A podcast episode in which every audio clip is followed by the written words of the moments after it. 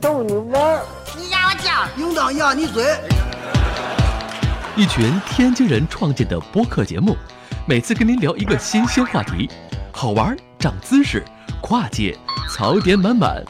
每期都给你足够惊喜。是惊吓吧？生活、旅游、科技、理财、八卦，众多轮值主播，总有一款适合你。不要嘛！我是王姐，津津乐道，分享体验，享受生活。二啊他妈妈，你快拿大木喷了耶！我可赶上这波了。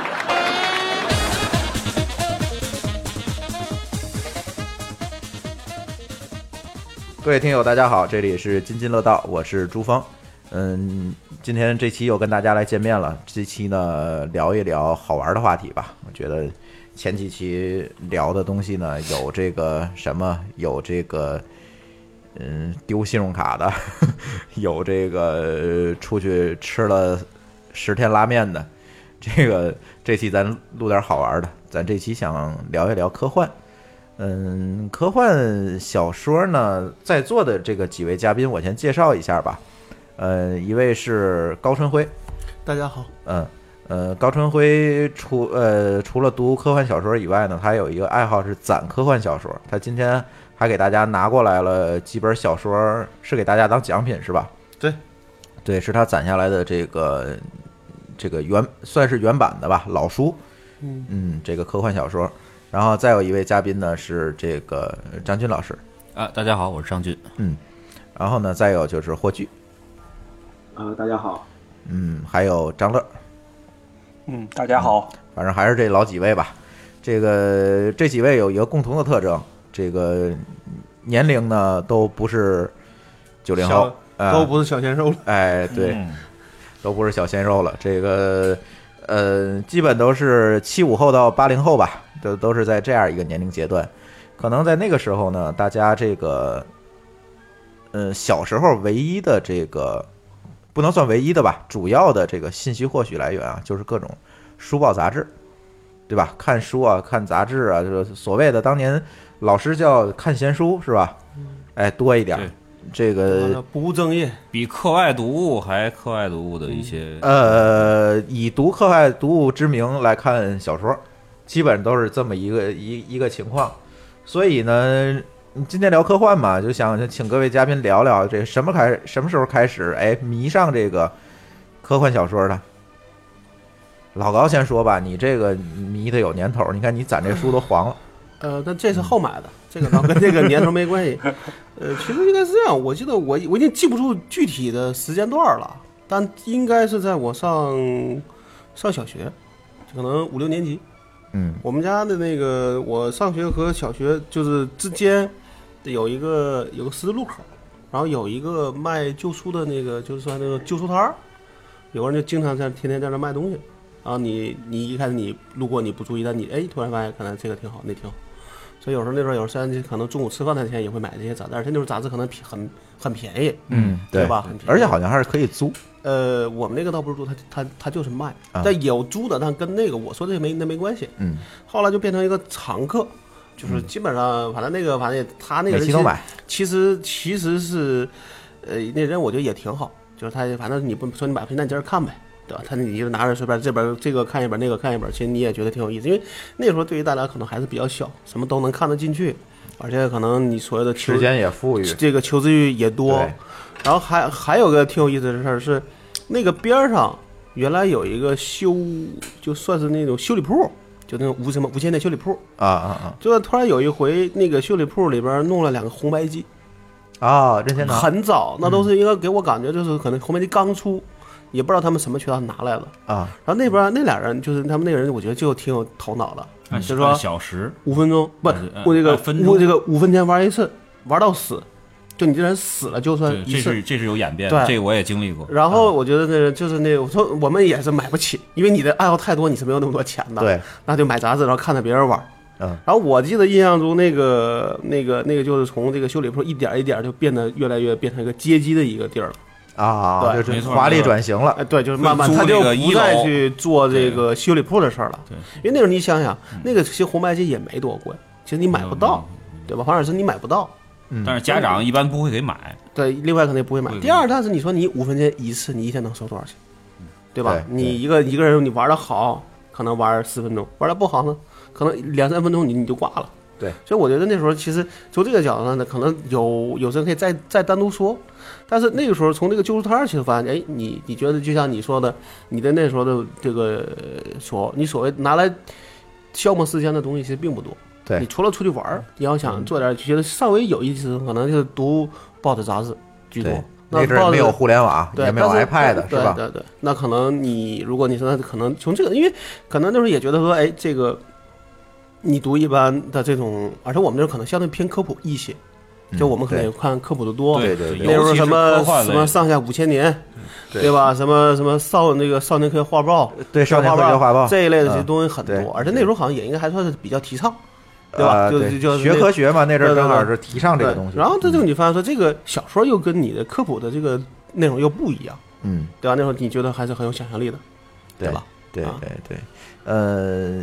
当年其实除了这个科幻书以外，就是科幻杂志。我我我，反正我印象当中，当年这几个科幻杂志啊，《奥秘》是吧？呃，严格说它不是科幻，哎，这里我就想呃提了，这个有一类书呢叫科幻小说，或者叫科幻类的那这个文学作品，嗯是吧？还有一类呢，我觉得应该叫奇闻密室，或者是幻想类的，就哎或者就是这种叫呃怎么说，文学创作，就是一科学奇幻，呃没有科学这一说，你可以认为那个跟科学就没关系，顶多他用了一些科学的名词，啊、对吧嗯嗯嗯，所以我倒那觉个得。叫幻想小说啊，对你，嗯当然你可以这样其实大讲，的就分是类在叫幻想国内叫幻想小说这个词可能比较奇怪，是吧？对。呃，张军什么时候开始看的？我其实想说一个比较，不知道算对不对啊，就是我接触科幻其实是通过故事会，啊？因为嗯 我我当时幼儿的时候，这这个也很奇怪个幼儿时的这个定义啊，就是说，啊不过我觉当得年确实什么杂志上都会登科幻小说，我觉得这个郑呃好渊的郑渊手洁机啊的有一些的这个呃他有些作品算有也些算是这个科幻，就有。幻有幻想这一嗯有类，幻想，也有一些对嗯科学的一些，就是给给孩子的这个科学的一些东西，或者叫轻科幻了。对，所以说这个也是那个什么，但是后来的话，又又又去偏门的，又去比较喜欢卫斯理。啊但是卫斯理，我现在觉得他应该算是幻幻是幻想，如果咱文说学叫创作，就就是不能叫幻想科学小，说，对对，对幻想不能叫科学，对，嗯，张乐呢？我觉得张乐那天那个聊科幻也聊了好多哈，好像唯一跟那个霍炬差不多，似乎看的东 西。对我我我跟霍炬的口味好像这科幻方面比较雷同， 哎，从看电视啊到到看小说，其实我刚才那个老高提到那些东西，我小时候最早接触的是那个《少年科学画报》，它上面有那种漫画的那个，我忘了是《星球大战》还是什么的一个连载，当时越看越带劲，你后说来的就四处去是找你，说的是那个什么吧，儿童时代的吧？可能是对对对，啊那个时候反正是当时这跟看你这个说觉跟得你说是这样的，凡是有科普类的内容上，一定会有科幻小说的这种对，有连内容或者哎小对说的对对这没错种连载的对，就不不管是连载还是短篇或者怎么，它嗯它都有。你凡是只要带科字儿的，甚至说带科字儿，所有的都会有这个科幻小说。这这是当年最最顶峰的时候。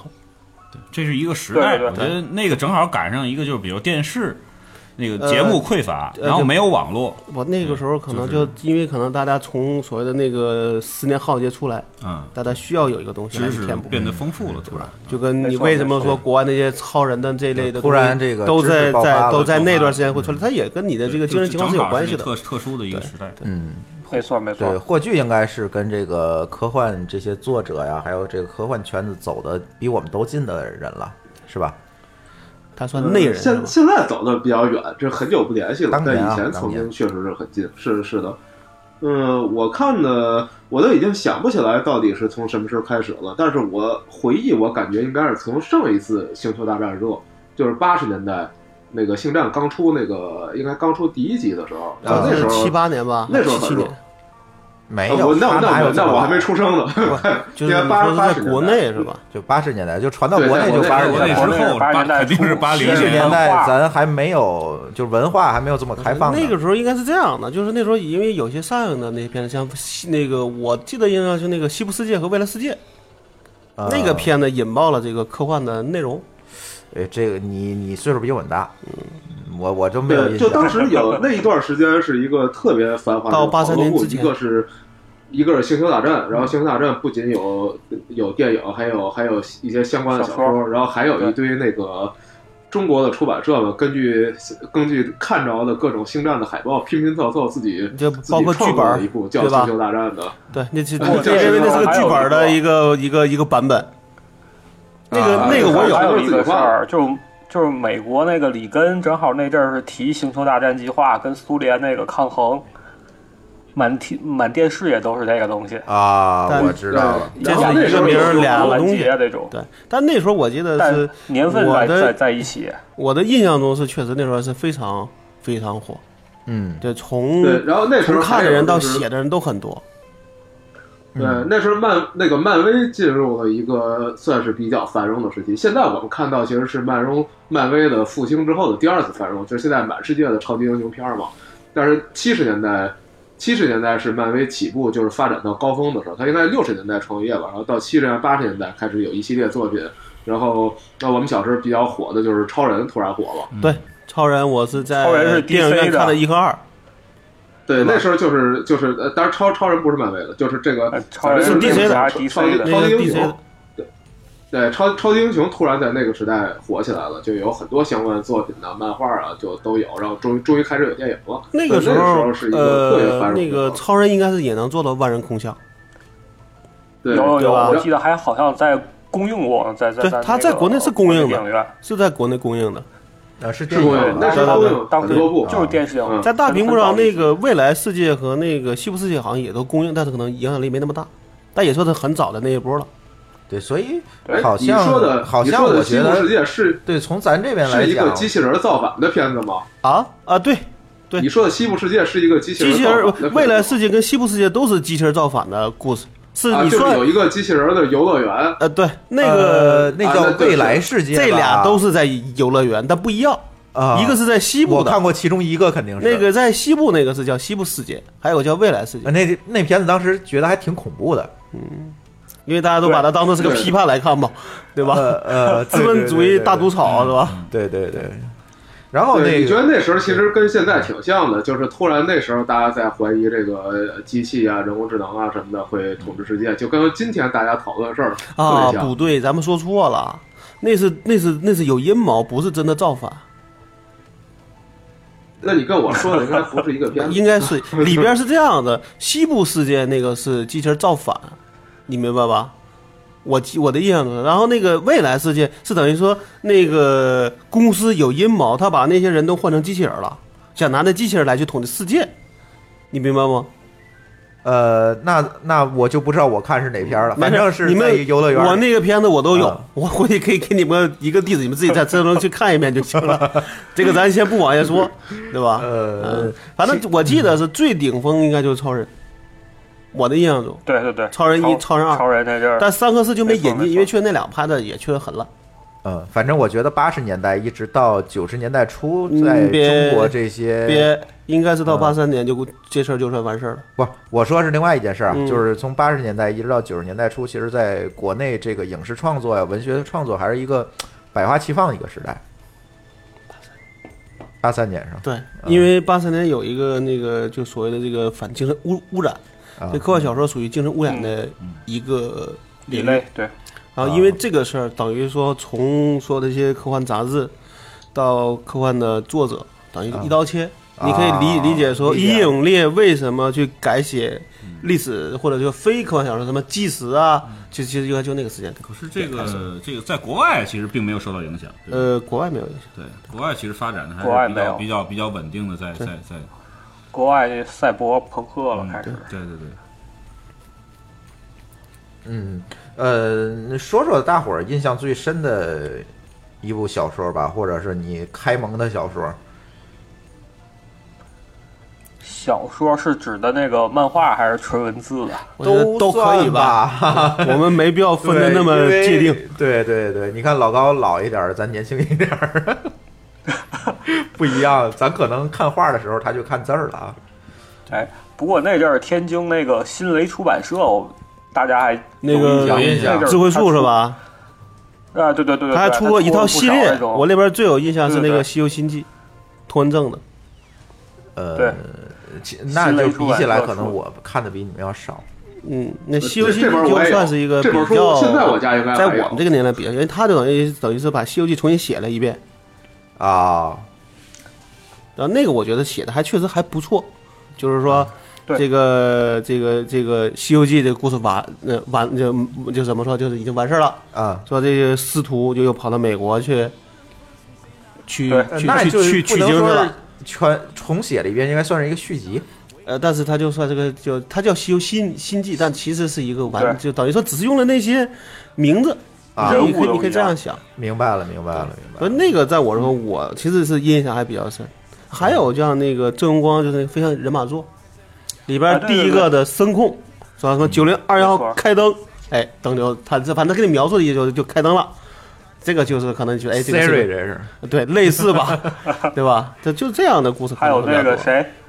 童文正那个珊瑚岛上的死呃，光，那个个我是第一有个看的，那是有剧本儿，有电影，对对对，我第一那个个有看电电影影就是对这个，那是少有哦的拍了几部的说科幻小说的。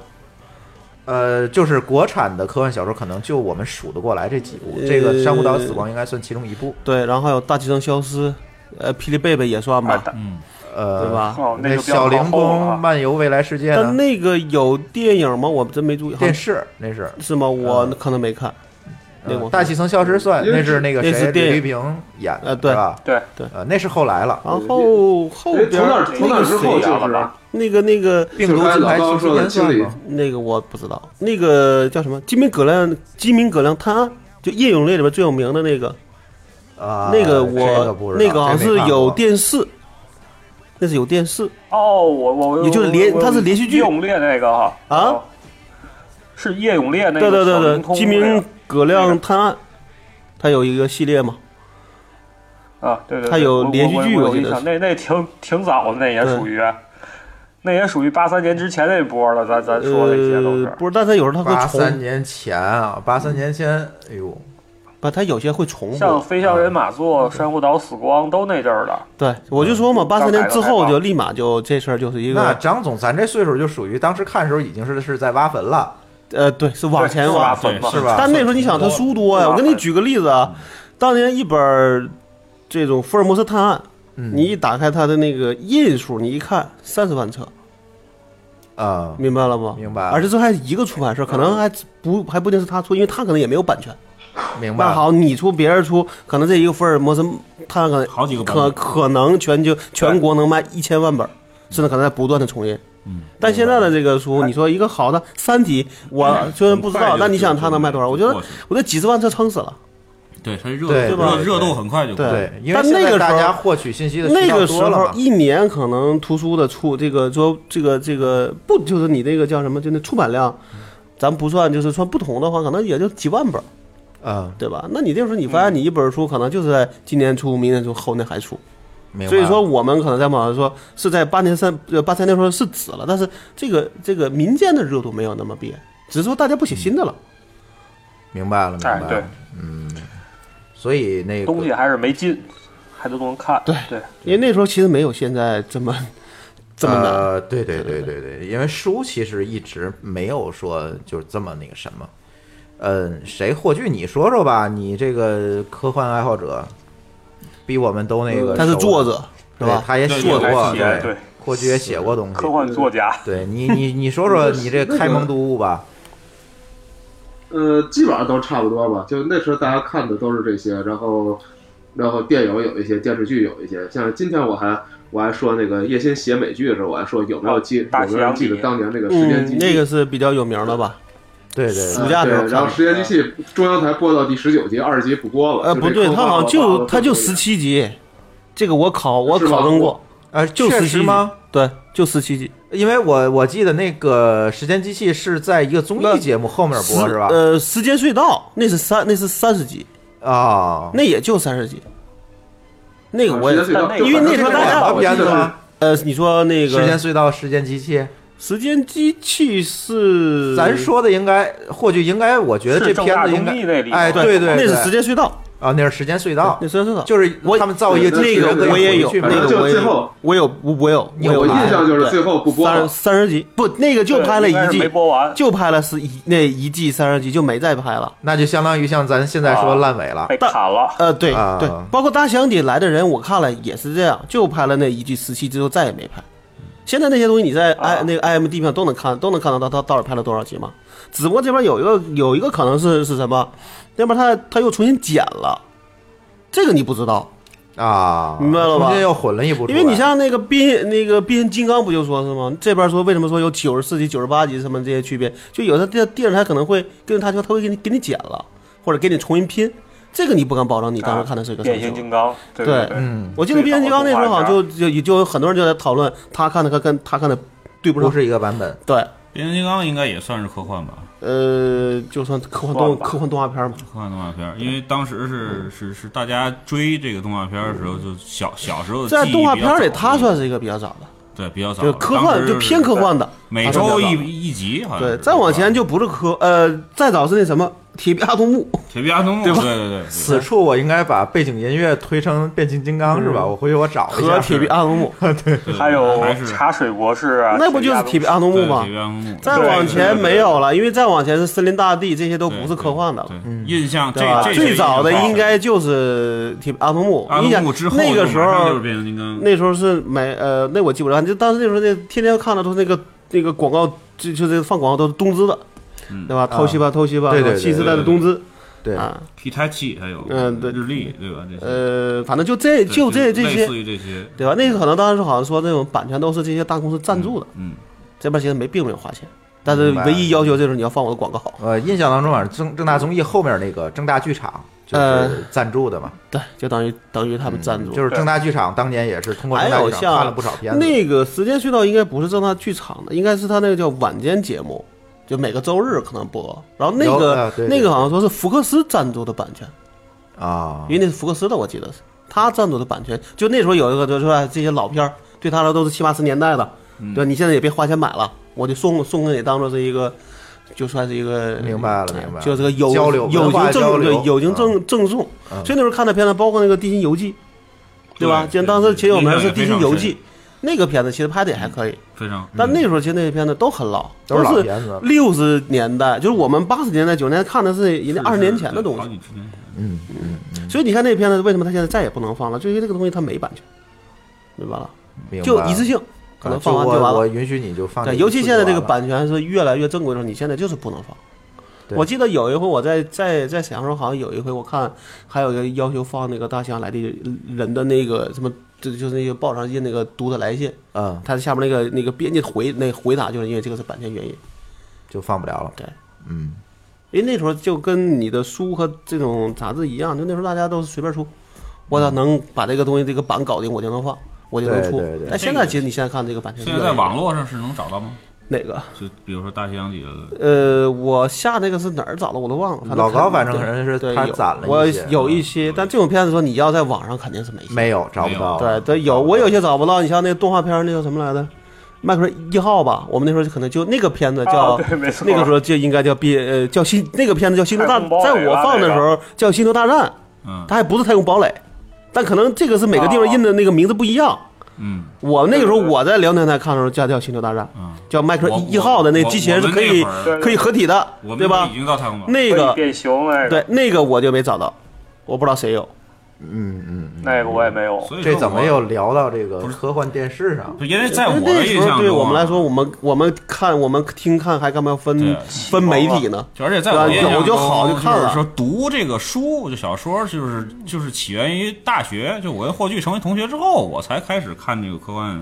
小说的。就之前的一些记忆，全都是这种电视或者电影作品。对，呃，你要再往前，可能就连电视都没有，因为它不放，你就没有嘛。对对对吧对，等于后来就多了你电视最多这就么是一个就渠是道了嗯你能你能主动的，就是报纸、杂志；被动的是电视。但有时候电视一放就十就十点十一点，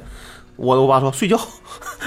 就很就属于在很郁闷的这个这向往中，那阵儿你又录不下来，对，又不能录，啊你只能等到它重错过去了这个重播。所以那个时候，像那个广播电视报是可能每就每个每家都听所有的都会去看，然后就啊就对把自己想看的节目给画下来。对对对每那时候就除你可能除了玩儿的，唯一的这个乐趣就是这个，嗯对吧？对，我记得哦有一个印象我是那个《终结者呃，霍炬你想说什么？啊、我说就是，其实八十年代我确实主要好像是电视为主，就那时候那时候电视特别比书多，然后》，很多好的小说可嗯没有能，是还是书多，因为译制的原因，好多没翻译过应该来。还是书多，只是那时候我们可能买不是吧起，你明白吗？你像我们那时候，我八三年才多大，我才印八象岁是，到了，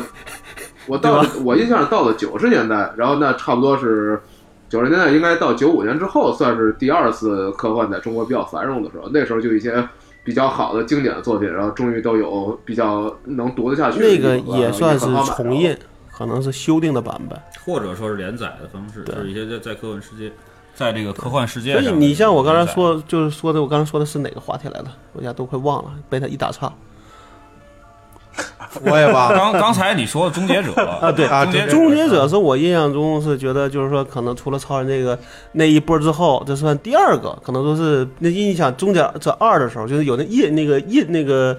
就那业绩那业就业绩机器人的时候，那啊你一定哇是九是九几年的时候， 1000你会发现说那个是啥？是我们那个沈阳电视台在放一个，就他说他就是干嘛加就叫加片的片段。他把那里边最就可能最好那几段把你放出来给你看，因为他也为了避免版权，明也白不能给你了，放全片儿，但把里边最精华那几段给你放出来，哎，觉得那个当时看来很震撼，因为那时候可能中间又是一个片儿荒的一个过程，对对吧？超人之后发现没有什么能看的，而那时候你也你但其实那时候我们记得还有一段时间经常去录去录像厅，因为啊对录像厅会有一些那片就儿，是录像带，很多的，对，那是九那就九三九四对九几年。啊九九九十年代对，然后那个时候我记得还有像那个，我不知道你现在 就九那个二以后，神秘博士，你知道对吧啊？那个英太国老的了，我对不上号了，啊太老了。嗯他那时候出过就是出过几个那种，就是那种就类似剧集，就是可能跟那个你的那个就咱们说的剧集没关系，但是但是单集的能就能看的。啊，有我们当时看了一个片子，名字叫《达莱克斯入侵地球》，我还记得很清楚，哎，那我也看过，对吧？在那个嗯在录像厅看，但是你其实我们看了之后，你是其没有头儿也没有尾的，但就觉得那个但那个东西有很好酷几，集啊，啊，对，那是那是很多，因为它也是一个单独系列，应该是。所以对对，但是对你对会发现，你其实你没看那些剧集，你看它实际上看不太懂。但那时候我们就觉得这个东西已经很牛逼了，就可能大卫嗯说，我们再笨你也能看懂特效吧？啊，对看那机器人你也 觉你也觉得有意思，对对对？吧？呃，对，那阵儿早期央视引进的有好多，像那个当地球停止运行、停止运转呃那个最老那一把，叫地球那阵停儿转都之是时，央，对啊吧？对对对，嗯，那都是那个每周日晚上还是每周对六晚对上每周日晚上。那个。但是最郁闷的是，因为你第二天要上学，嗯所以基本上都会被强啊对对被强制早睡觉，啊因为它一般都在十点左右播。对，对，就是晚间剧场，是叫晚间剧场吗。我名字忘了，对，但反正就是忘了周日晚上就对，周日晚嗯很晚，但不是很晚正大，正不是大正大正大是正正在下午周下午和傍周日晚的时候吧下午对播，一直到傍晚。对对但是那个时候应该是就像你说是个夜间剧场，对对然后那时候就觉得说每个周日都有盼头，嗯对吧？那时候有几个 盼头是说你每个放你吃晚饭的时候有个盼头，因为那时候能放动画片儿，对动画对片吧？啊六点 半，对，每每星期一集，嗯呃，我们那时候那个有的是那种那种六点半的是每天一每集，天，嗯比如《蓝精灵》，嗯啊，就那对时候看的对对对对吧？那就每天来一来一集，那时候觉得最欢乐的就是这个事对情。对对但是你年龄大了就不怎么看动画片了，对，是吧？对，后来我发现我就跟舒淇有代沟了。嗯 对，因为他看他最近在怀旧嘛，嗯怀旧看什么？或者看《灌篮关高手》啊，嗯，我说这我都没看过，因为嗯播《灌篮高手》时候我这就个不看动画片了。这个是这个是我爱人看的，那啊我，没看，对，这我可能基本看了他们俩是一代，我可能看了那什么，我可能看了那个漫画，但也没看全，对肯定是没看因全，为那时候你我的年龄就对对偏就跑偏跑题了到在跑题了玩电脑开始聊上日了，本漫画了就。这不个就不怎么看这个动画片对儿。 《灌篮高手》的这个，其实但在是咱这跑题了吧？两千年左右了吧？也也没那也那没个算跑恐龙题，特级科赛号应该都看了啊吧。那个我咱们看那了个这好点儿我我有其中一集，我有其中最后一集，呃，霍炬，你想说什么来着？呃，不是，咱这跑题跑的有点厉害，都开始改聊日本漫画了。那我们老就高说一怀旧啊，就给我们带走了。没有是这个恐龙特级特战号的事不是我 提的，人间大炮是吧？恐龙特级科赛号还那也算算个科幻啊科幻，你知道那灌篮高手啊 算那了灌篮高那手那个不是我提的， 那你提 《的。灌篮高手》啊，在他创作的年代，嗯，对于日本的身高和这个身体素质来说，它就是科幻。这是黑日本又又人。开始黑，又开伪始科黑。幻。但那时候我倒觉得可能最有名的还是《龙珠》，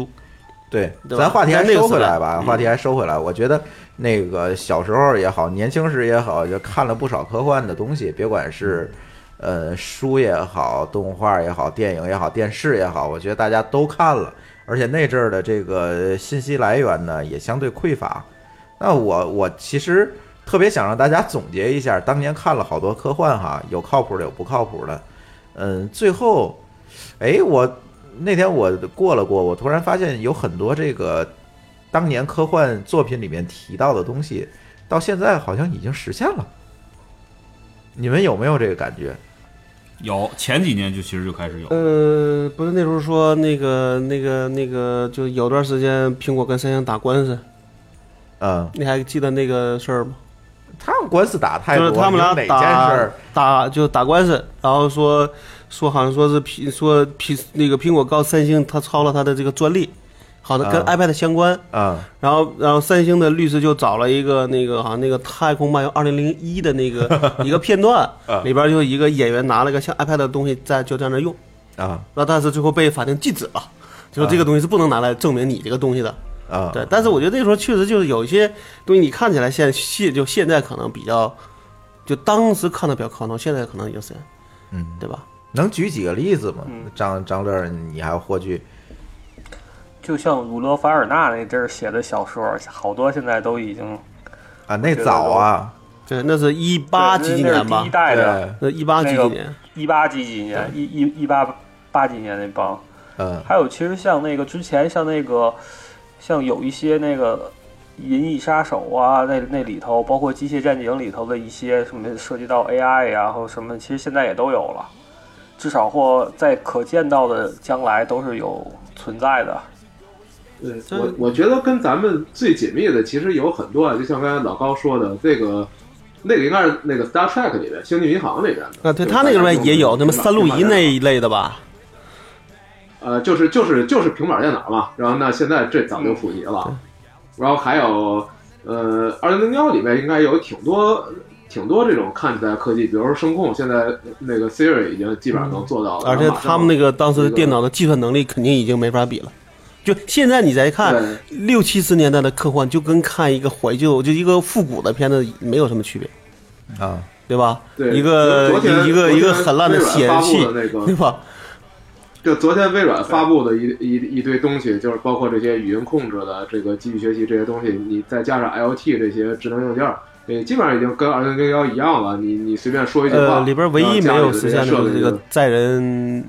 载人飞叫行飞行器嘛，呃不不是就是算是叫什么，就是这个载人的宇宙空对间就飞行，啊对，就只有这个现在跨可过能第做不三到宇的。宙速度 哈，对对对，不，那个是能跨过，但你没法啊，对吧？但对你有的人速度那太个慢生理在那儿了。对，对就这个事情可能到现在是没有人他没有就活进这么久，你说你把他送哪步，儿在去？这个人的寿命上讲，实际上是对没有进没有进步。嗯，对吧对对，那就是别的，你说如果其实是就从你个人科技上讲，其实是远比那时候要好很多，对嗯吧？我是感觉像手机啊、无人驾驶这些，其实在之前科幻的这个小都说有中的这个就非常多的重复的出现。所以现在里边有一些比较简单的事情，其实现在等于已经在那个时代，已经对已经有频繁的应用了。嗯对对对，但是有些更大的，比如说能源这事儿，嗯可能到现在还没有完全解决。嗯，然后什么这个就像你说电池还得一天一这充个星际 旅行还没有，嗯对吧？对这两个可能是比较大的事儿，对，其他的可能就比如说什么机器人嗯儿。对吧？现在你说做个扫地机器人儿肯定不算吧，对吧？对吧？这个可能是没有什么突破。带智能的机器人，对就像《终结者》里边对那对对那种是没有比的，如说不用多，机器管家也没人也没人能做到，对对吧？对，带带一点智能的嗯这个东西就没所以有，我倒觉得说这事儿呢，我自己在这跟聊，就觉得可能还是一个叫技术科学没有进展的一个问题，嗯，对吧？那这个是没有办法，那只能等着，你光想是没有用的。老高说的这个，其实跟《三体》里边有一些那个，就是他的结论有点类似啊。就是基础科学如果不突破的话，好多东西都没有办法。你应用科学必须对对一是对依赖在他身上的。对，大家回顾了好多这个当年读这个科幻的，呃，粉科幻的这个过程，这个，呃，怀旧的多是吧？这个，呃咱也别只怀旧了。我觉得接下来这个呃半节呢，大家可以讲讲这两年都读过什么样的这个科幻作品，以及可能霍炬关注的比较多，而且他现在。嗯，没事儿也创作创作，所以也给大家讲讲现在这几年科幻界有什么新玩意儿。因为，呃，我们其实是想请来一位特别在这个领域特别牛的一位嘉宾，但是他因为这个时间的关系啊，今天来不了。今天呢，咱这个节目就算是抛砖引玉，回头咱把他请来，再让他给大家讲更深的东西。这个今天这节目啊，我觉得就是几个外行瞎聊科幻，就是是吧？算是粉丝，嗯哎，科幻迷，对，哎算粉丝。上半节呢，我觉得就先到这儿，然后咱先进段歌，然后下半节咱继续聊现在的科幻，好吧？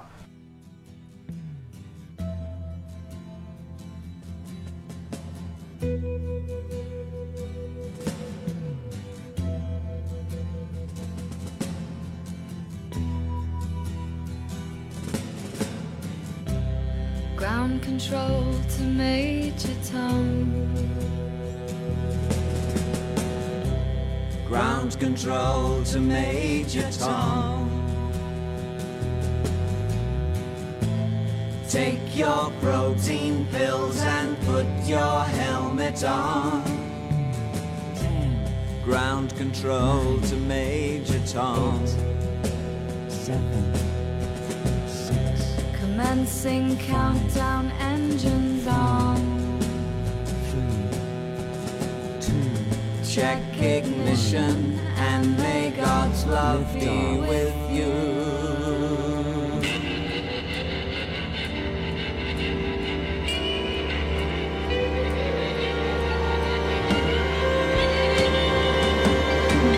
This is ground control to Major Tom. You've really made the grade. And the papers want to know whose shirt you wear. Now it's time to leave the capsule if you dare. This is Major Tom to ground control.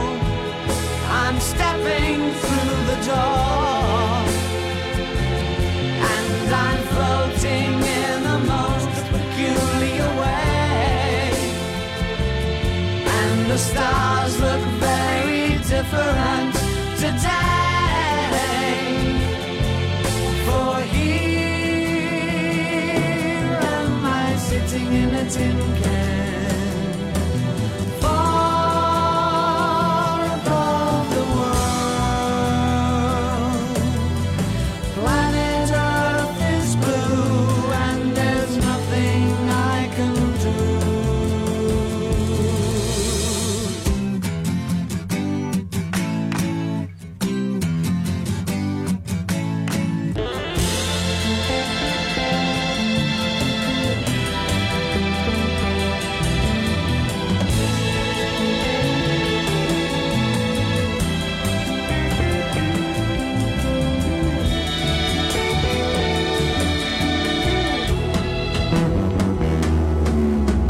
Though I'm past 100,000 miles, I'm feeling very still.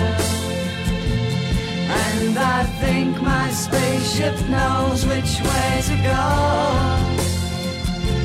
Tell my wife I love her very much. She knows. Ground control to Major Tom, your circuit's dead. There's something wrong. Can you hear me, Major Tom? Can you hear me, Major Tom? Can you hear me, Major Tom? Can you hear? 呃，欢迎回来，这里是津津乐道科幻话题的下半节。嗯，上半节里面呢，我们这个拦不住老高的怀旧的这个情节，这个一直就我们就怀旧下去了。然后呢，下半节咱就别怀旧，咱讲讲那个现代、近代史。哎，近别别近代了，就现代吧，就最近这几年的情况。那讲最近这几年，其实就是绕不过去一部作品，就是这个呃，《三体》是吧？这大刘《三体》其实，呃，很多人都看过，也有很多人呢，就像我一样，这个中间就没有看下去，因为种种原因吧，没有看下去。但是呢，总会在时不时的有人拿出来《三体》这部作品，包括之前又获了一个雨果奖吧，这个总是有人拿出这个《三体》的作品来作为一个科幻小说的一个典型作品来进行讨论吧。嗯，也想跟几位嘉宾咱侃一侃，这个都看没看过《三体》？对《三体》是什么感觉？谁看过？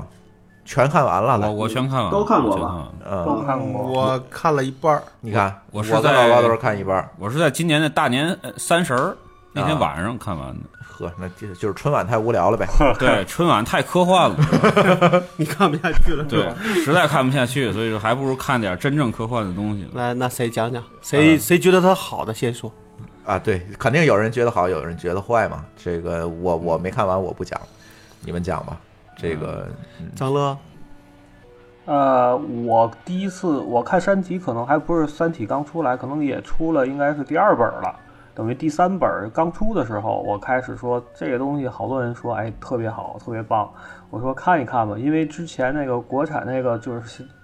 卫斯理那之后，我就没怎么再看过这个所谓的国产科幻了。中间断档了，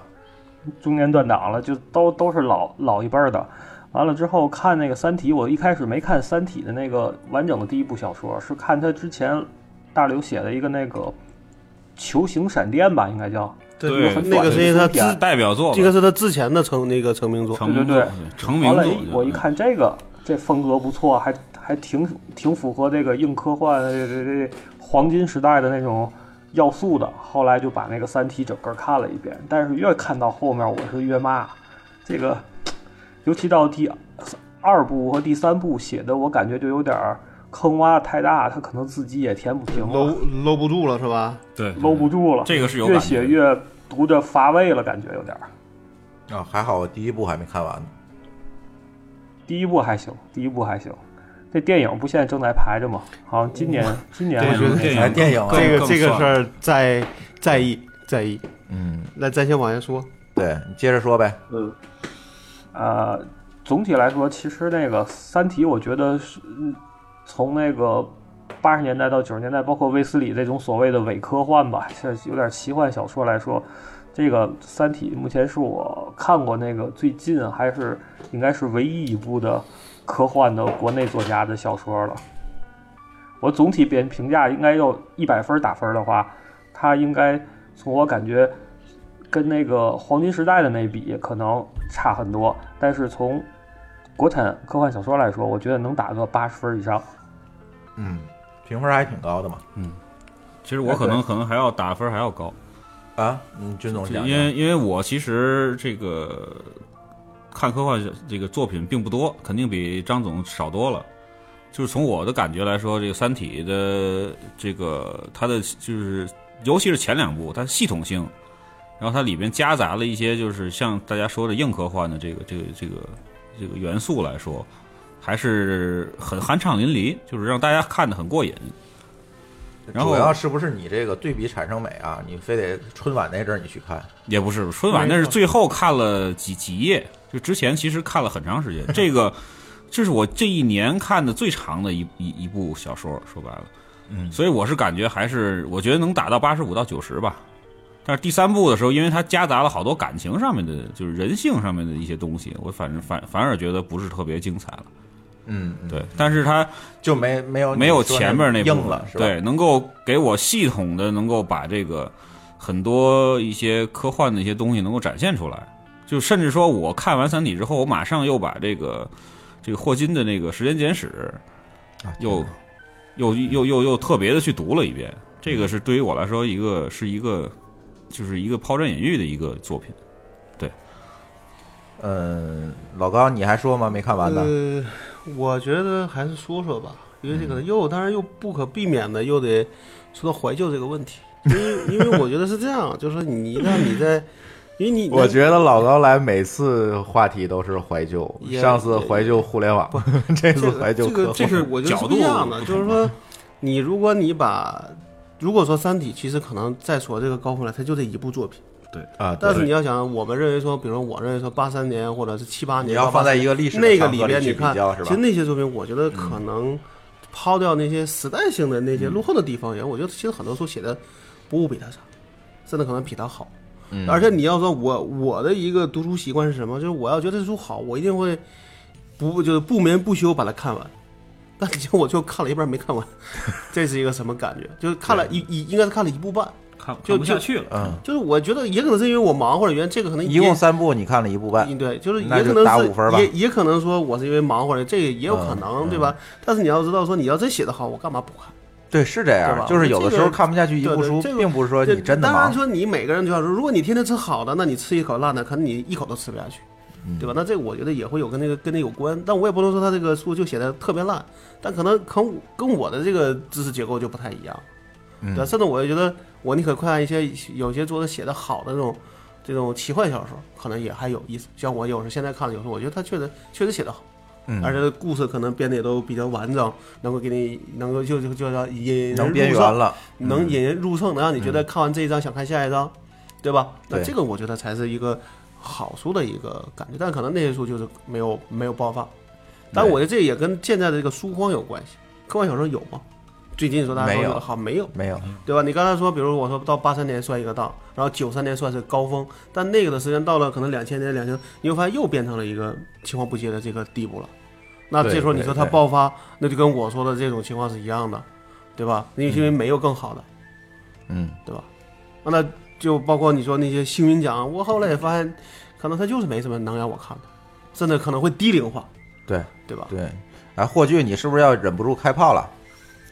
呃，也没有。其实我对《三体》评价没那么差，我觉啊得我哦不是说按我的标准就我是不是说他哦这是肯定是本及格的小说，但是我们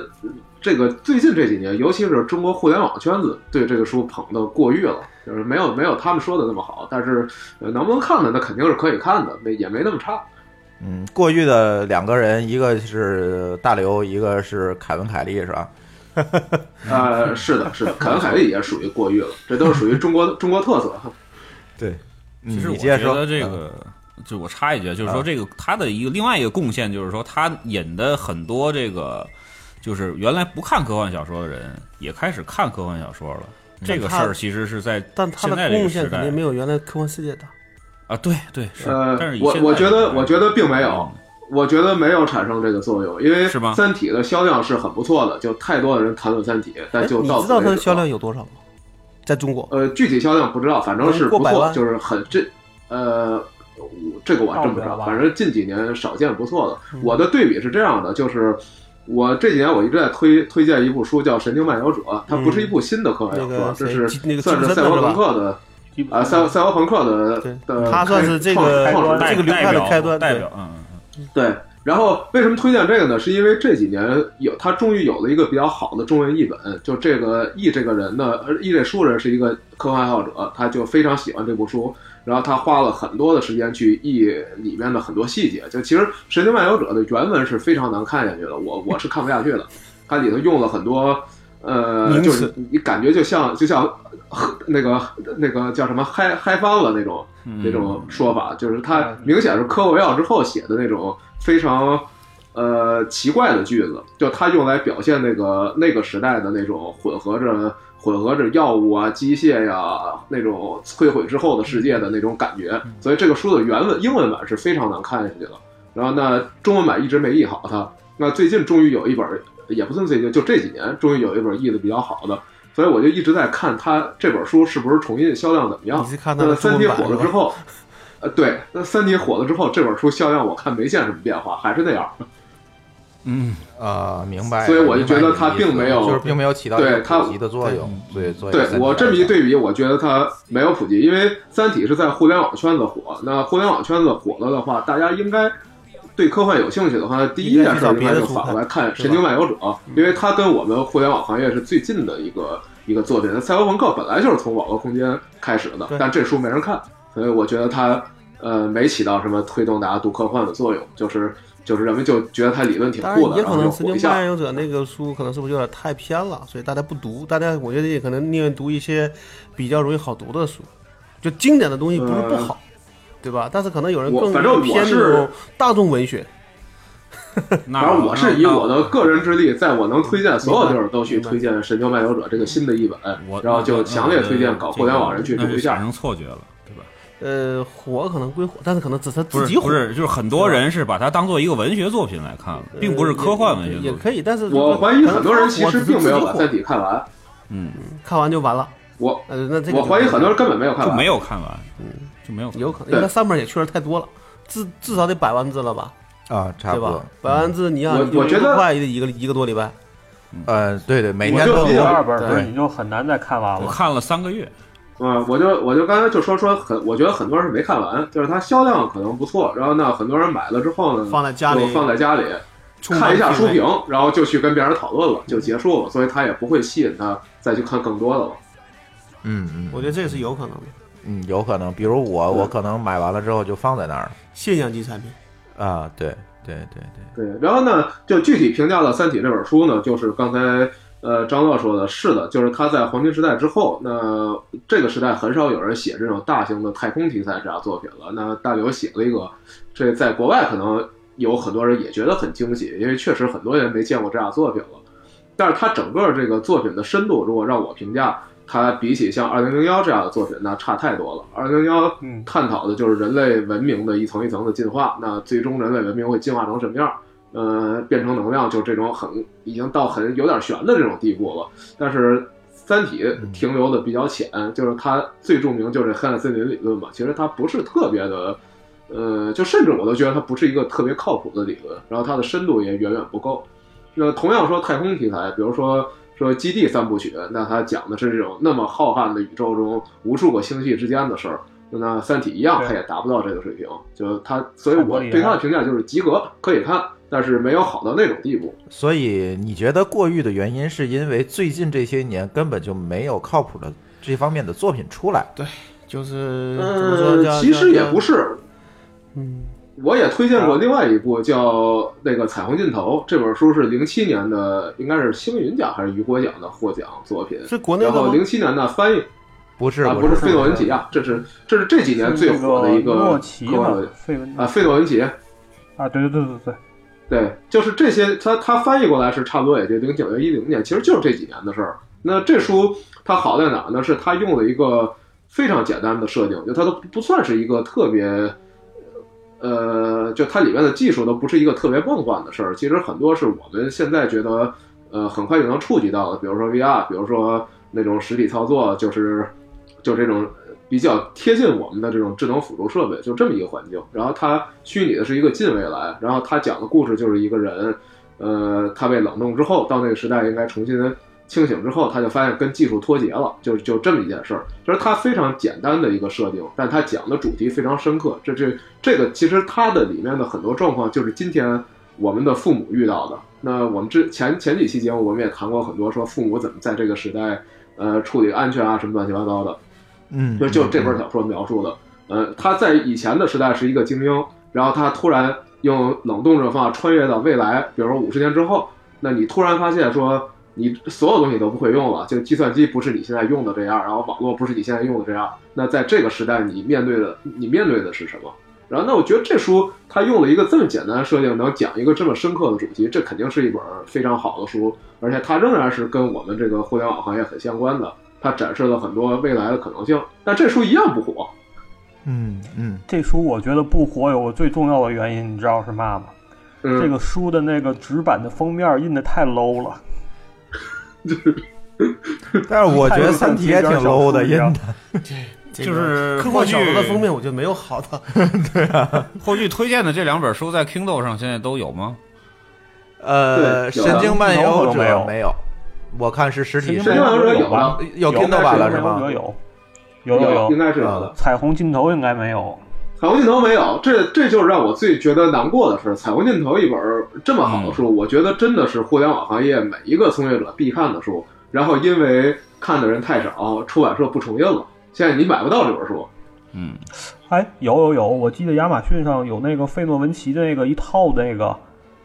一套他那反正个科幻里头有，反正就在前一阵儿，我又写过一篇文章推荐了这本书，然后我有一朋友就跑去买，然后几大网上书店转了一圈没买到，就最后基本上都是停运了。但是图书馆还能借到。嗯嗯，费诺文奇可能是两千年之后，我觉得也属于高产的一嗯个比较写的质量也比较高的一个作家了。对他本身他是他应该是数学家，就他写的非常严谨，然后也很情节也很好看。嗯，呃，说到这里啊，咱就不说《三体》了。这个国内的东西呢，咱可能从怀旧到一直到《三体》，咱就讲了这么多了。嗯，但是，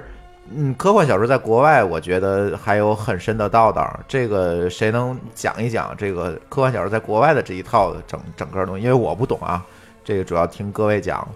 张总讲讲吧，咱们是讲历史啊还是讲现状啊？呃，这是先从说历是史讲现状呗。 这这你不知道历史怎么知道现状历呢？史吧，大概啊的嗯大概的讲讲就行。对啊，行，哎那那那，因为咱第一部听咱最早听友的也不是专业的这个呃写作从业者，也不是专业的，大家知道个大概，对吧？扫盲是吧？对对对，哎，咱这期目的就是科普啊，科普嗯，对，科普，哎，对对对，嗯，像那个最早应该是那个弗兰克斯坦吧，这是应该是那个嗯科学阿西怪人莫是吧夫和那个谁公认的，对吧？嗯，第一部科幻小对说对科幻史，雪，对对对，雪莱的那个老婆写的一个。后呃，在后来其实最主要的，就像我刚才上面提到，就是儒勒·凡尔纳，这是我是后来上初中时开始看的，《海底两万里》啊，《地心游记》啊，这种八十天环游地球啊，就这这一套，这个是它是相当于是，八十天环游地球啊，对，这是像 坐飞机就有对对对。还有一个同时代的，就是英国的，是那个乔治·威尔斯。呃乔治·威尔斯那比较有名火的就是星那个怎么说？火星世界大战啊，对，呃火星入侵地球，入侵地球那个呃对吧？世界大战，嗯，世界大战哈，还有还有时一间机个器就是时时间机器，对，还有一个隐身人，后来也那个拍了好莱坞也拍过电影对那个东西，属于属于它这个这俩就是一个是像那个儒勒·凡尔纳，其实写的好像偏技术一点儿，他就是好多东西，其实儒勒·凡尔纳那阵儿东西都现在基本我觉得好多都已经科学已经实现了，技术也实现了，而那个。乔治·威尔斯他基本是一种社会学派，我觉得更关心的是那种一些人文啊，或者说是一些这个这种感觉上的东西吧。等于这一代基本上就是一个哦，还还漏了一个很重要的，就是爱伦坡。这个一般是那个悬疑小说之父，但是好像有的人也是，他有些作品也是也分不清，就是那那悬疑个也带着科幻。那那个科那个柯南道尔也写过，啊，对对对吧对，他们这失落种的都世界是，对，有那种交叉了，就不是、啊，就是有交集了，就是跟他那个悬疑啊等等这些东西就交叉到一起去了。对，它都嗯是相当于那是相当于是这个比较早，就是很早期十九世纪嗯，对呃对，二十世纪二十世纪初的那个时时代那波人写的，再后来的就是我特别喜欢的黄金时代了。就刚才我跟我可能我跟霍霍炬看的更多的都是黄金时代的那些风格的那些那科幻小说，最著名的这个三个人儿，一个海因莱因三巨头，对吧？啊，还有阿瑟克拉克，还有一个就是阿西莫夫阿西莫夫，对，嗯，这仨人这个作品上，海因莱克那个啊，海因莱因他就是傀儡主人，还有入夏之门吧，好像是入夏之门那个那个后来那个那个写的挺有意思的，后来我不知道大家看没看过，就是美国有个电影叫做那个《回到未来》那个东西，哦看啊了其实那个入那入夏之门，我觉得写的就有点像这个，就是一个人来回来去的时间旅行。嗯啊，他时间旅行的小说也很多，嗯哎，对对对对，也很多。对，就阿瑟克拉克这就甭说了，刚才不提过了我半反天的，正我我偏是偏后边那两个，就是阿西莫 夫和哎和那个和克拉克的多。克拉克，然后克拉克对有一个有一个小说叫叫什么 来着？就是那个就是这个叫就是说你从地面拉一个电电梯能到外轨道，那个那个叫什么？天堂的喷泉吧？哦，那那那那名字我忘了，那应该那我叫有天堂的印象喷那泉。啊我看过。天堂的喷泉，那个就不对一直一一直有有人说要干这个事儿吗？呃，直到现在也有人对在说这个事儿。对对，天对，天堂的喷泉就是没错，对对对，就太空漫游，对对对，刚才说了都是克拉克的，然后我倒觉得我嗯里边另外想提克拉啊呃，我我我想一个是那个插一个话啊，就是那个大家现在说都是美国的，就刚才想说日本啊，其实有一个我觉得有一个我克拉克是英国的，哦，我知道，就是都是属于叫欧叫欧美，嗯，啊然后日本呢，其实除了漫画以外，我就觉得有一个作家是最值得提的，就是星期一，嗯，写的啥呀？他是短篇小说的，叫短篇科幻小说之王，啊所以这很多人称他叫一星星。啊，但他已经已经没了。但我觉得他那小说确实，我觉得写的算是可能在短短的可能就这个篇这篇幅里边，能给你讲的可能有什么让你觉得哎，这个结局为什么是这个样子的，就是明白能让你觉得有一个很快的一个一个快感，而不是读一个很 长篇。嗯嗯嗯嗯嗯。哎呀，就这你嗯们看的这些都什么呃时候？你们看的这么多小说儿，我为什么就没时间看这么多东西呢？ 嗯，实现是海绵里的水，慢慢挤的。 这个没错看书这个事儿，那个张乐，你接着说。啊，哦，对，还有刚才就阿西，呃，就是就是插一句话，啊克拉克他本身是科学家，他好像是那个国际通讯卫星的那个技术的一个那个共同的一个奠基人，所以说这个好呃多理论的奠基人，对对对对对就对他写的里边描述了卫星这么个东西，好像说还给他他版权费还是专利费的，是吧？对，说每年都要给。嗯，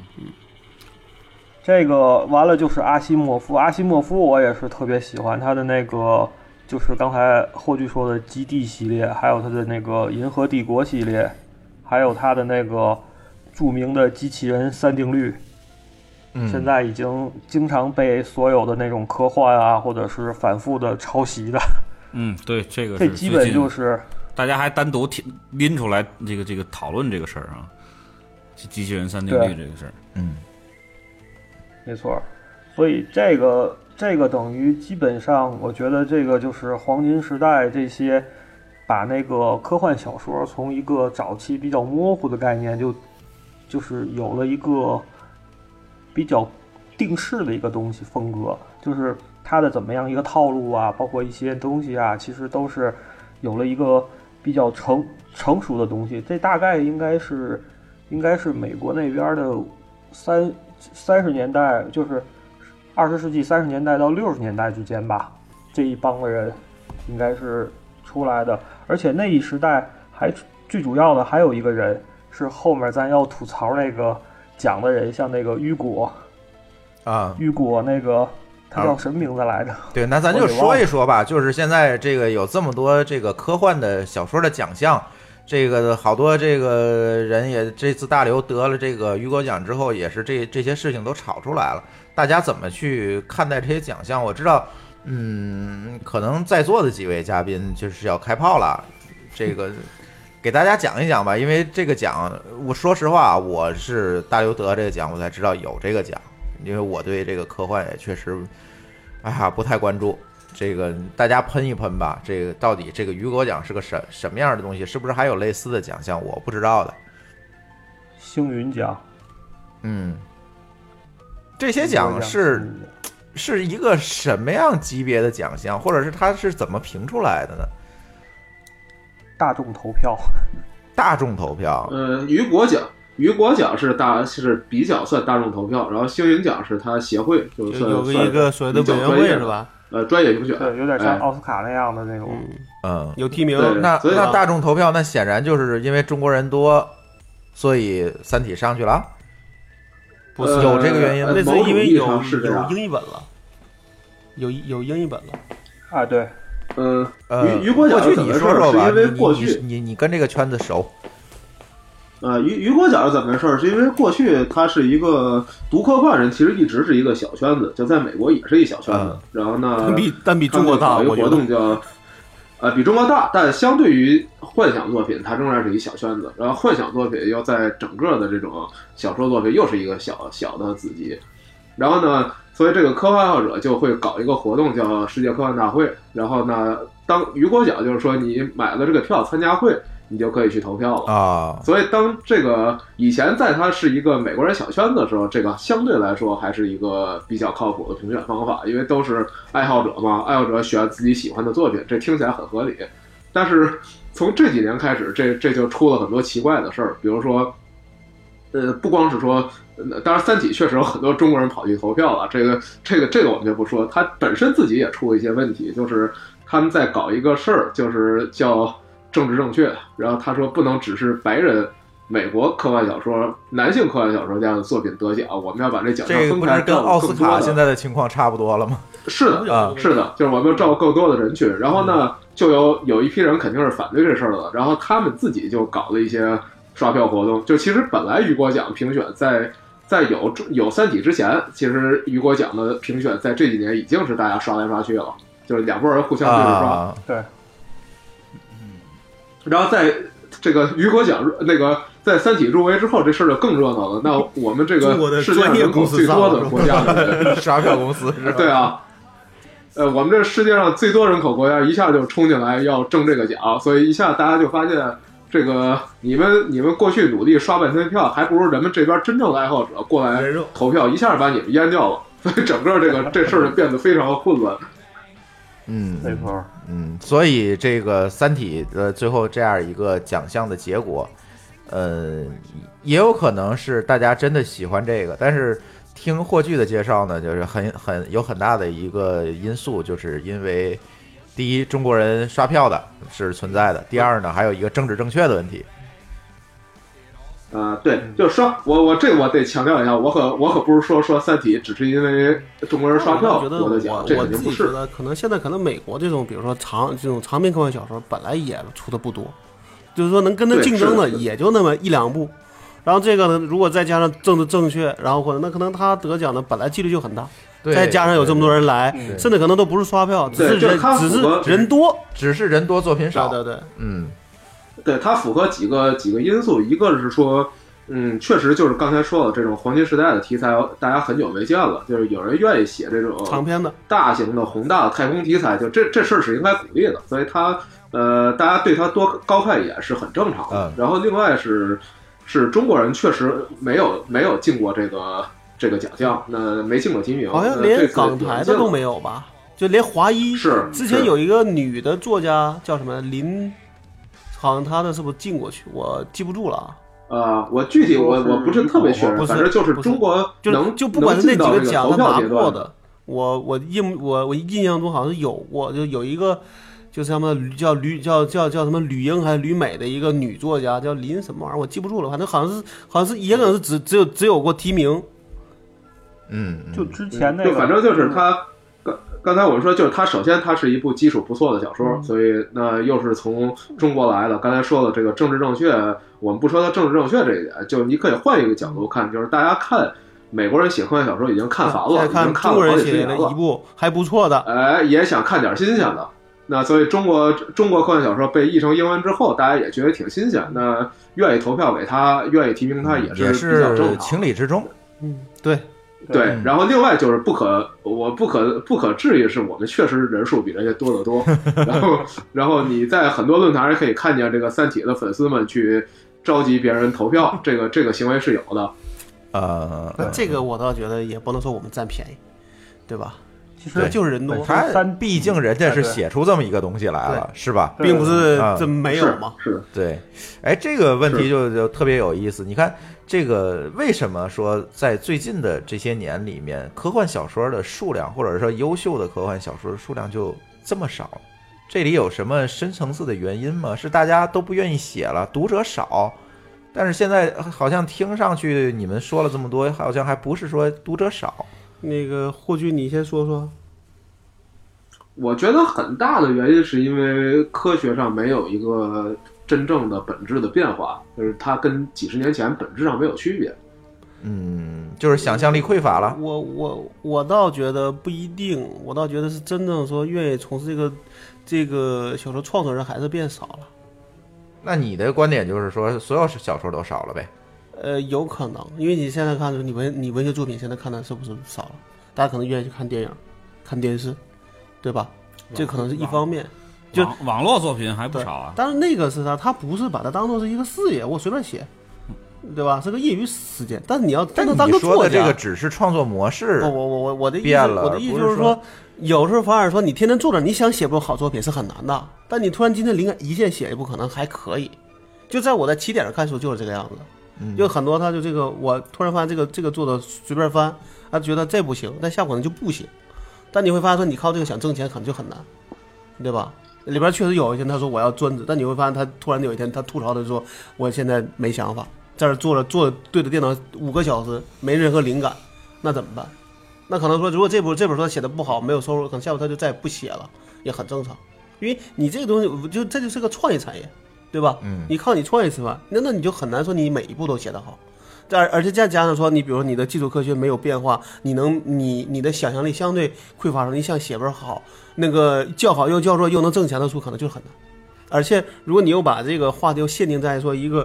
科幻小说这个里边，而不是个玄不是个奇幻玄幻的话，你的能展现的空间就更更就更少。这个是不是跟作者本身科学素养的积累也有关系？我觉得这这要个求这本个身确创作对要求门槛就高嗯对。对，确实这一个我觉得也是一方面，因为你像现在说，你说这种大家可能都愿意学一些可能更容易赚钱的事儿。嗯对那你说你，那你就专门就是你，你把计算机的学了，可能你也写不出一本小说来，对吧？那我觉得这个是一方面，而且现在我倒觉得，就刚才我看那个里边有一个介绍说，他说这个人啊，这时间他也是有限的，对吧？而且现在能消费的这种娱乐东西太多了，不像我们这儿，我们为啥那时候怀旧？是因为那时候可能只有小说能读，只有电影能看，但现在呢，还有网络游戏呢，还有 iPad 呢，还有各种能占你时间的东西，还有剧集呢，对吧？那你拿来看一本小说的这个机会本来就少了，你又没有好作品，我干嘛要看？还有播客呢，嗯对吧呃我刚才还有我剧刚才透说到了，就是说，呃，啊，我刚才说这科学没有特别本质的变化，它就导致一问题，就是你小说去做场景设定和冲突的时候，就会觉得你受很大限制。我那倒呃跟觉它得形说，成一如个果比较好的从对比从呢现在这个电影的角度上讲，你不能说这个东西是一个这样的一个假定，你明白吗？那谁霍炬，呃，我觉得有一比较好的对比啊，就是我们看奇幻小嗯说。你看奇幻小说这几年其实有非常火的作品，比如说呃《哈利波特》，然后比如说《冰与火之歌》，那对我刚才一直在这想《哈利波个特》这这事个你是可以说，那你比如说，那现在漫威的这个这种，咱们说它不算奇幻吧，还算科幻类的电影，不也很火吗？为什么大家还愿意看呢？啊，那就是剧本和呃电影那和为什么大家和愿小意说写的剧区别本啊呢？对吧？呃，剧哪本怕还说这个简东西单的它是多能呀挣钱，那大家就是说，大家从利益的角度上，或从一个人的就是我愿意，比如说我给你举个例子啊，其实其实漫威之前有一个片子叫那个那个叫《特种部队》，也是这嗯个动画片改的，对吧？眼镜蛇，对，我觉得他那个里边能给我展现的一个那个特效的效果，就是我想看到的，你明白吗？而我可能前五年就没有片子，可再往前得倒到《黑客帝国》那个那个时间段了，那是零零一个九九年的时候，而那个片子应该是一零年的。那你想，十年间我就觉得可能很多片子就科幻片是能看，但是可能没有觉得那么让我觉得爽的。我觉得这也是一个方面。就是你如果拿这现在这个科幻电影这个角度来去看的话，那这个科幻小说不繁荣，我觉得一定有它的问题，但未必是你说的这个呃基础科学发展的这个事儿。因为那你想，那你你那你写一个科幻剧本，它也没有发展啊，对吧？嗯嗯嗯，你说钢铁侠那东西，难道十年前没人写吗？一定有人写。那你说变形金刚的，那也是拿一个老的一个一个所谓的叫现在叫 IP 的东西翻的，为啥大家也觉得能看？我是感觉有一些大师，甭管是哪个而行、哪个行、但哪个领域啊，都是这种按波轰的。呃，这是一方面。这个另外，我觉得可能跟有所有可世能界有上的一个问那个文文学霍发那个展霍炬啊，有一个问题是这样的，就是你看小说，你得靠你自己想象力，你明白吗？就如果你自己没想象力，一个好书你也看你也看不出来。但至少你看电影呢，你可以靠它那个给你展现出来那个想象来，你觉得这个片子好不好？而且可能有有特效，有各种方式，甚至说里边有一个演员你喜欢，你也会看。但是科幻小说可能很难达到这个地步。呃，就我们首先得承认，这个写小说还是很难的，就尤其我们刚才特指的长篇小说就更难了。对，就是如果说咱把这科幻又分成硬科幻和软科幻的话，那硬科幻可是更难写的，对吧？对，所以就是如果你你限于一个比较短的情节，然后把它拍成电影，其实相对比写一部长篇小说还是但是难度我低是觉很得多。短篇小说也没有写的好了。啊，呃当然咱不说短篇，对是是中篇吧是是，是吧？我是觉得我其实我在我的印象中，其实我的科幻的这个这个这个小说的旅程，其实是在我来北京之后基本就没有了。虽然后边还会买书，但基本上不怎么看。对，但这几年这个科幻电影确实出了好几部是非常值得一看。对嗯啊，，就是这些你会觉得有的好。我觉得可能特效发展是一部分，对吧？但我觉得特特效发展它也是为你的剧本本身来服务的，对吧？你剧本写的烂，你也没法看啊。我是感觉是这样，就是说，大家现在谈的这有几部就是现代的这几年的作品啊，就是从这几年来看还是都不错，就就是很很很写的很反棒。正我觉得就是，呃，叫但是四肢东隅才那个那个是对，就是它这边它这个东边不亮西这西这个西方亮，它只科幻不过总它总有一个东西它亮了。对，它对只吧不过就是放到这个所有的这个作品里，就是跟比如说黄金时代的时候的比，它可能并没有什么太大的突破，所以让大家感觉它并不能作为一个里程碑去去被大家不去过但记住。现在可能电影这边有一个可能比较大的问题，就是大家都是在翻拍，都是在找老的东西把它做个叫什么这个新瓶装旧酒，对吧我？你的当然 DC，你的那个说，其实很多都是可能都我是四人是的东西觉得，为什么科幻小说没有这么多优秀的作品，频繁的出现这么多优秀的作品？我觉得我比较同意一个观点，就是这个写作门槛儿的问题。那这个写作门槛儿怎么来的？可能就是刚才你们提到的这个基础科学，其实并没有得到很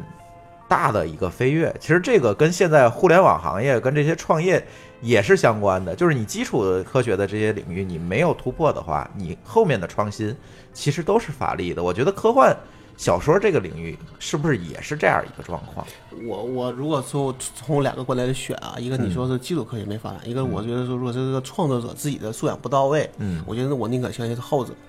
啊，对吧？或者说这事儿他写了之后发现他不挣钱，你又哗哗干了一段时间，你没有那么高的热，这热你干不下去。嗯那我知道说你科幻电影为什么有人愿意写，因为它能挣钱，对吧？你至觉得少还是有人愿意市场驱动行出为出重金来买好剧本，嗯这可能是一个很大的原因。嗯，霍俊，你觉得呢？嗯，我还是更偏向于基础科学变化不大。呃，就是那你其不实能解人释为什么科幻电影？影能够火的这个事儿，对吧？ 呃，科幻电影，反正这个就就就这个以咱可以以回来下再期说啊，对把对对那个咱对可以咱那个问问郑钧怎么想哎问问郑钧的这个把这个他从一个专业这个角度这个作家或者从这个圈子里面讲，哎哎他来看可能会更对对对会更对对对。但我觉得说你可能这两个原因都有，嗯，对吧？嗯，可能结果我是这觉样得呃，其实嗯写科幻小说很多不是因为他是觉得这书能卖多好，所以去写这一行，其实很这多个人还只因爱为好喜而欢。已。但你说他火不火的结果，我觉得可能还是有一定有一定这个这个叫什么市场驱动的这个事儿在里边，对吧？啊，就商业因素肯定有，商业因素最后决定到底有多少人会那个看那到个。谁，你说刘慈欣如果他不在那个娘子关那个电这个电厂，可能他也不写了，对吧？或者写的周期会变得更慢。嗯，对，其实我在一些英文的 blog 上看一些个人写的那种短篇的科幻小说连载，我觉得还挺有意思的。就是他们还是但这个就是在就是尝试很不多，以盈利，可能是不以盈利为目为目的，完全是以对，满就足他自己们爱会好还去为尝试为那什么的。尝试探索很多对特对别就是特别特别深的领域，所以我觉得还挺有意思。但它肯定大众化不了，因为普通人。呃，普通读者，你如果没有看过很多的话，你根本理解不了他为什么要这么写。另外，我就觉这故事怎么得当然看说，我们可能还有一个问题，就是所谓的这个这个读者的素养的问题，你明白吗？嗯，对，它跟那个时代不一样。那个时代是就是因为科学有爆炸性的发展嘛，所以人们去关注这些东西就多一点儿。现在就是还是我这我这看法，我人基础科学进步少，那大家就忙着玩玩 Facebook，玩玩忙忙着玩玩微信嗯我觉得就这行了一，其方实面也来不说，关大心这家个事可儿。能可以就是说，原来是因为科你觉得科学有意思，对吧？科学有那什么，但现在大家可能说你跟我说个名词，我就根本就不不太关心，这个我觉得肯定嗯对。那你但跟我说一本书里边全是我不懂的词，可能我就不会去看了，对吧？这可能也是一对，个但原因。这几年你发现没发现一个特别有意思的事儿，就是叫未来学这个玩意儿突然变得特未别来火。学不是早就有嘛，对吧？第三次浪是潮的，未这时候不就早就有是吗？我刚才我刚才本来想插一句，就是未来学的创始人谁呢？其实就是刚才张总说的这个威尔斯，呃，这是未来学是创那始个人，第他三既写是那个第三次浪潮那个作者吗？不是不是不不是就是火星人入侵的作者，啊，威尔斯是吧？对，嗯然后他创造的未来学。然后今天我们很多人居然把未来学当做一种科学，其实它，我觉得它不能算科学，它它更接近于文学。他我觉得他最多是个社会科学，对吧？呃对是对你他未来的一个他这一几年非常火啊个一个预一个预测，对吧？那是个社会学了。对，就是你看，你看他们搞什么基点大学，然后基点那本书就也是在中国互联网圈子里非常热的，然后这个实际上很多是人未把来它学当做科学对吧。对，然后那天有人有人指责我，就说说你一个程序员，你懂什么科学？那纳米你看得懂吗？那那人家的基点才是科学， 这你就懂跟什么我 然后这就跟我那个 文那个文章一打架样，来是了吧？看着 IP 就说那 什么，对，呃，嗯没事儿吧？我觉得这个这个话题，今天咱还是这样啊，咱这节目是扫盲抛砖，哎，抛砖，这个你们俩对砍也是也叫抛砖，这个看看后面这等那个郑钧老师有时间的话，我们再录一期，让他讲讲深入的东西。今天这个扫盲的这个节目啊，我想就这意思。最后我想，其实，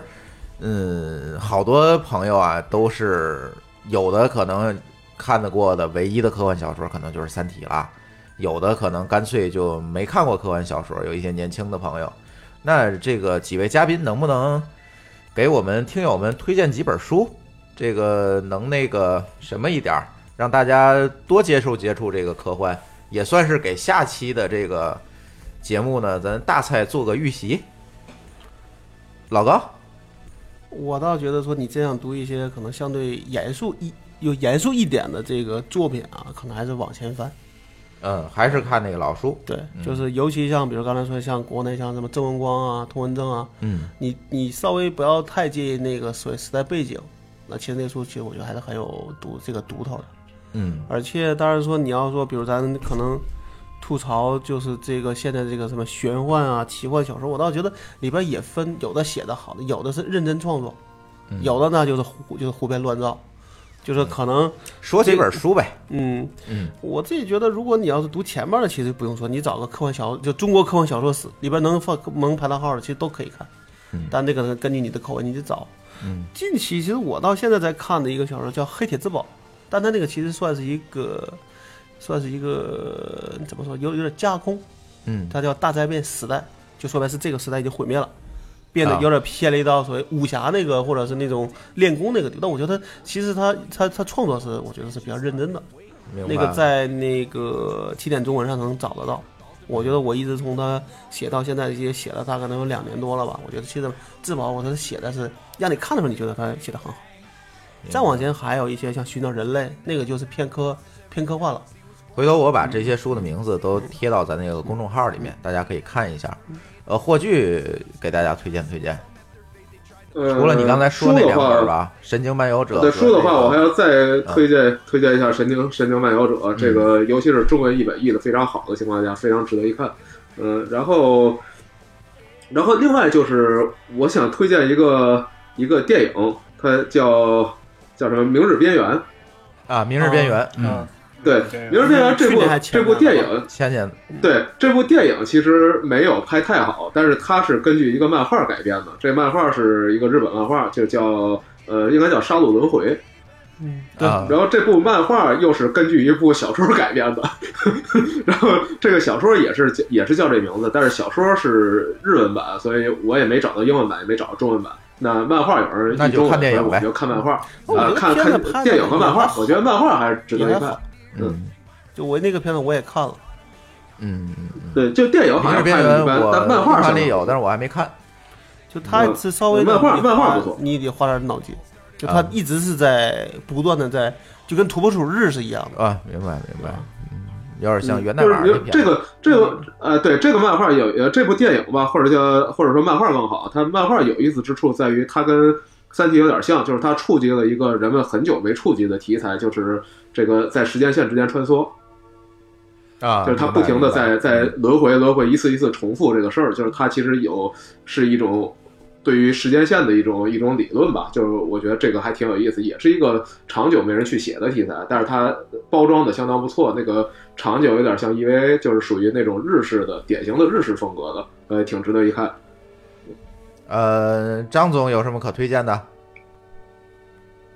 嗯，你最近看书其实也少，我知道。呃，我最推荐的还是那个海伯里安。海伯里安最近刚出完全怀旧套了，应该是去年。这这个比我我当那还时 这个这个去年刚出全套，我那个新的全套我我也又看了一遍，翻译的还不错。我还专门买了一套纸版，一套 Kindle 版。那个还有一个也是最近我也是也是近期的一个，是那个威尔森写的一个《时间回旋》，它的中文版也有，Kindle 版也有，在亚马逊上都有，而且那个写的我觉得也还可以，还不错，就相当那个就相当于有个罩儿把那个整个地球给罩住，让它那个时间变慢或怎么样，那个讲了一对儿几个小小故事串起来的。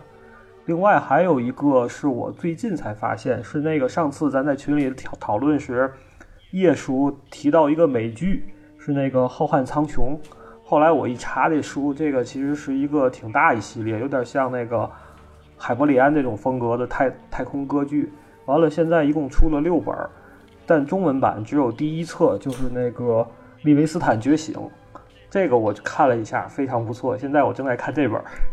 啊，OK，我回头把这几本书也贴上来。嗯那个我刚才还得说，就是那个，如果因为我可能还是偏向于这种短，就是中短篇比较多。我觉得看长篇太累，嗯，对吧？因为你你真的说里边人物太多，你记住了他，你再过，比如说翻个翻个几十万字再去看，你发现你记不住。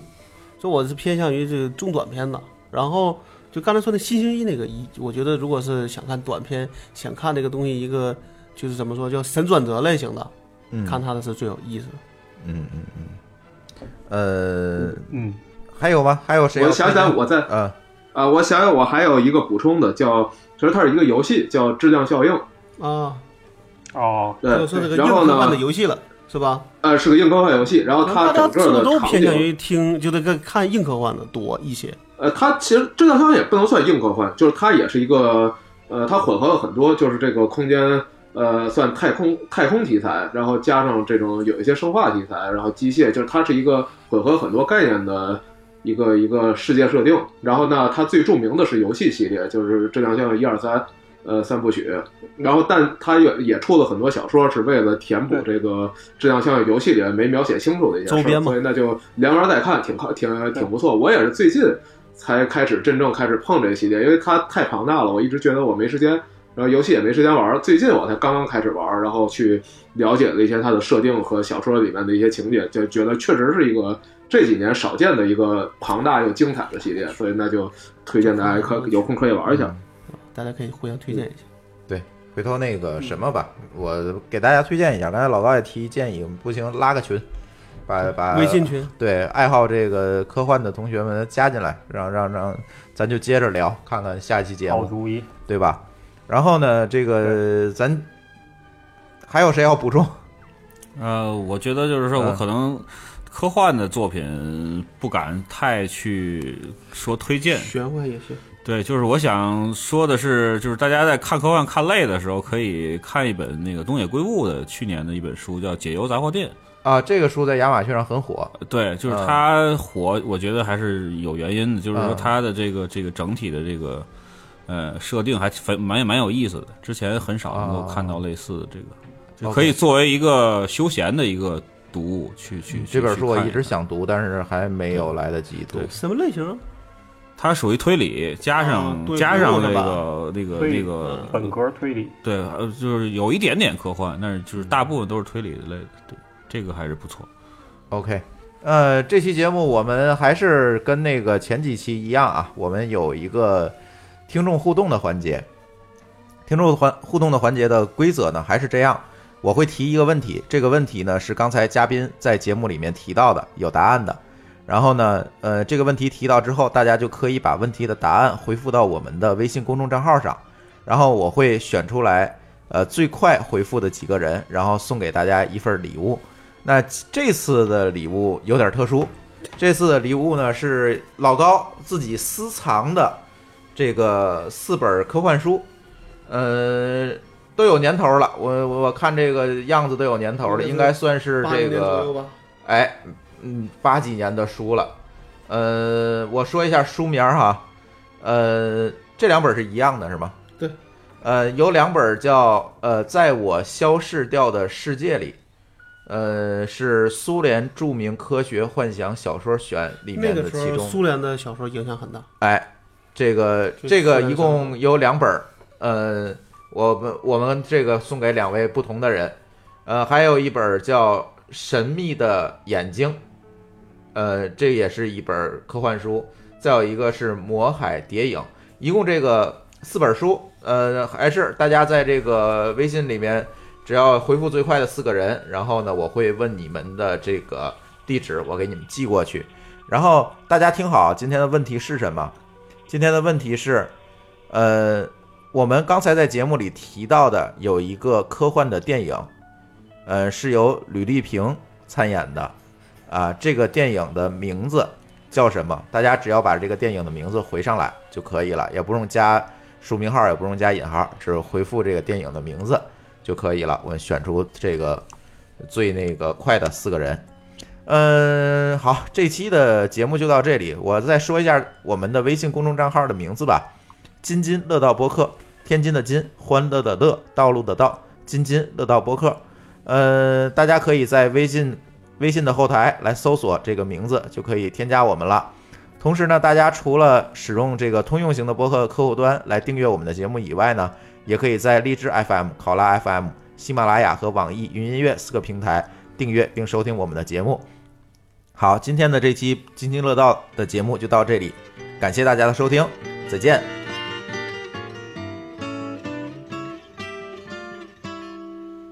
If I could save time in a bottle, the first thing that I'd like to do is to save every day till eternity passes away, just to spend them with you. If I could make days last forever. If words could make wishes come true, I'd save every day like a treasure, and then again I would spend them with you. But there never seems to be enough time to do the things you want to do once you find them. I've looked around enough to know that you're the one I want to go through time with.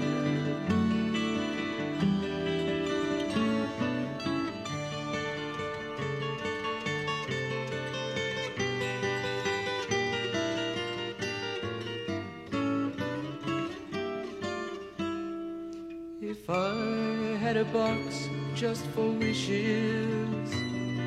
and dreams that had never come true. The box would be empty except for the memory of how they were answered by you. But there never seems to be enough time to do the things you want to do once you find them. I've looked around enough to know that you're the one I